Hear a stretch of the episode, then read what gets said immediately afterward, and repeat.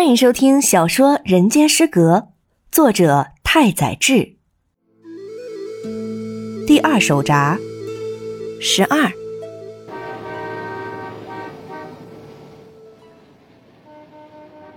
那天上午，我们在浅草的六区徘徊，走进一家咖啡店，点了杯牛奶。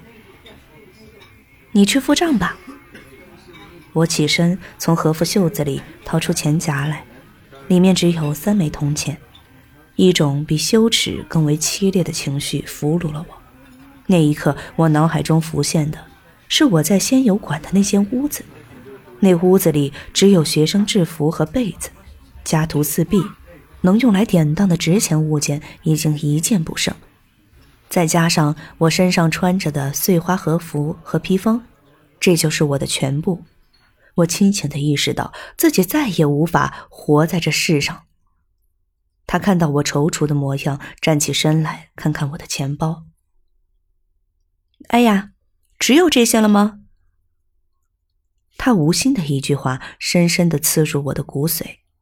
生平第一次，我为心爱的人的一句话，痛不欲生。其实这真的不是什么大事，三枚铜钱。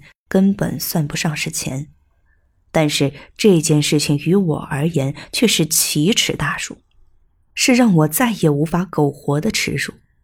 说到底，那时候的我还没有彻底摆脱有钱人家公子哥的身份。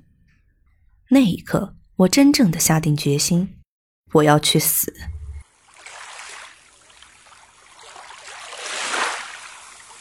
当晚，我们在苍莲跳海。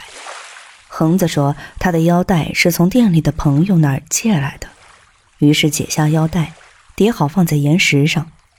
我也脱下披风，和他的腰带放在一起。我们双双跳入海里。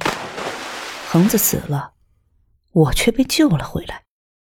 或许由于我是高中生，家父又名声在外，报社认为很有新闻价值，便把此事视为重大案件加以报道。海边的一家医院收诊了我。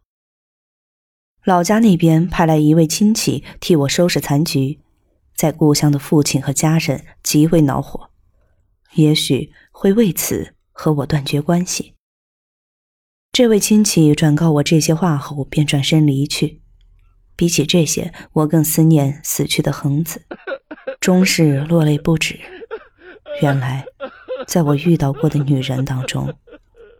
我真正喜欢的，只有模样穷酸的恒子。房东的女儿寄给我一封长信，里面写有五十首短歌，全部都以“为我而活”这种奇怪的话开头。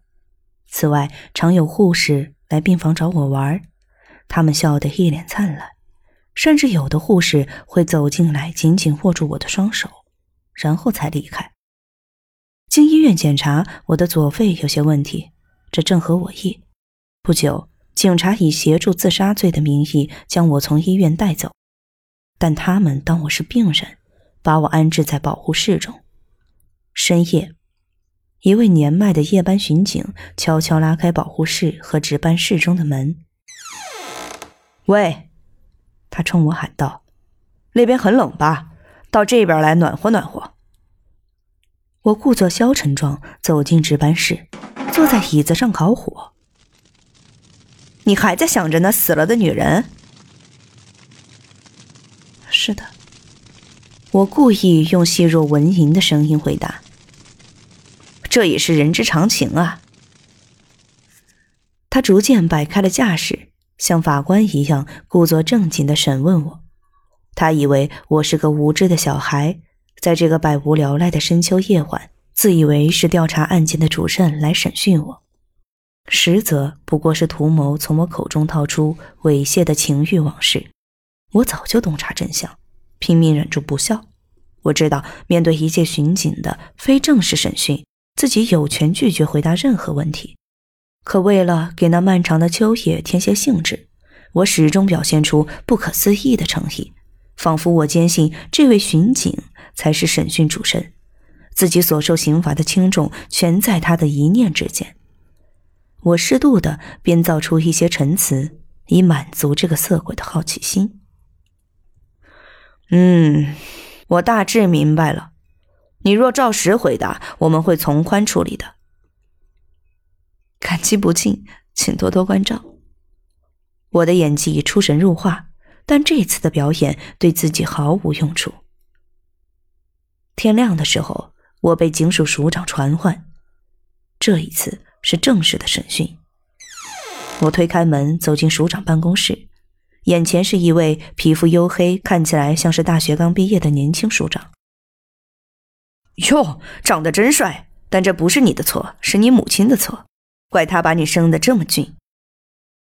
署长一见我就这么说，这话让我感到一阵凄凉，仿佛自己是一个半张脸长满红痣的丑陋残疾人。这位貌似柔道或者剑道选手的署长，审讯风格十分爽利，和深夜那位年迈又好色的巡警在深更半夜好色隐晦的审讯有云泥之别。